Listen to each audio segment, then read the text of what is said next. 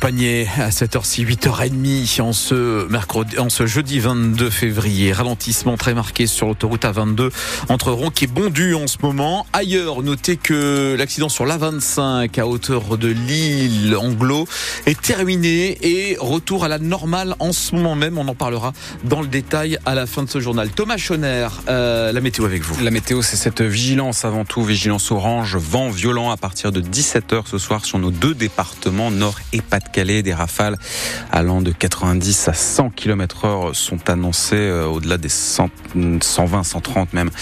Pour le littoral, pour ce qui est température entre 12 et 13 degrés pour les maximales. Et Thomas, il n'y aura pas de QR code dans la métropole lilloise pour les Jeux Olympiques. Le nouveau préfet du Nord, Bertrand Gaume, nous l'a confirmé avant 8 heures cet été pour les JO. Le stade Pierre-Mauroy accueillera des épreuves de basket et de handball. Plus d'un million de spectateurs sont attendus sur deux semaines à Paris. Autour des sites olympiques, des restrictions seront mises en place. Il faudra donc un QR code avec des dérogations pour pouvoir pénétrer dans les périmètres de sécurité. Mais dans le Nord, donc, ça ne sera pas le cas, nous disait le préfet. Les sites dont vous parlez, sont des périmètres de sécurité dans Paris intramuros, c'est-à-dire que le choix qui a été fait par la candidature française, c'est de faire des épreuves au cœur de la ville.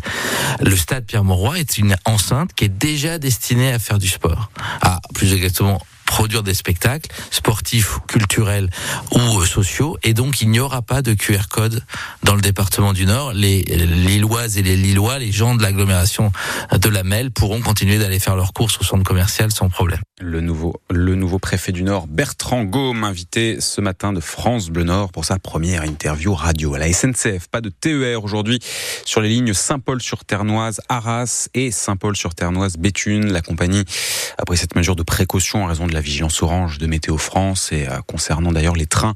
Le trafic sera quasi normal ce week-end pour les départs en vacances selon la SNCF malgré une grève annoncée des aiguilleurs. À Saint-Omer, la dernière journée aujourd'hui au procès du gendarme jugé pour un tir mortel en 2018. Ce jour-là à Fouquier-les-Lances, Henri L'Enfant accusé de cambriolage et tué au cours d'une opération du GIGN. Depuis le début de son procès, le gendarme qui a tiré plaide la légitime défense. La cour criminelle du Pas-de-Calais rendra sa décision en fin de journée. Tout près du Touquet, un incendie en fin de journée hier à Saint-Josse, un feu sur une toiture attenant à un gîte, feu qui s'est ensuite propagé au toit de la piscine.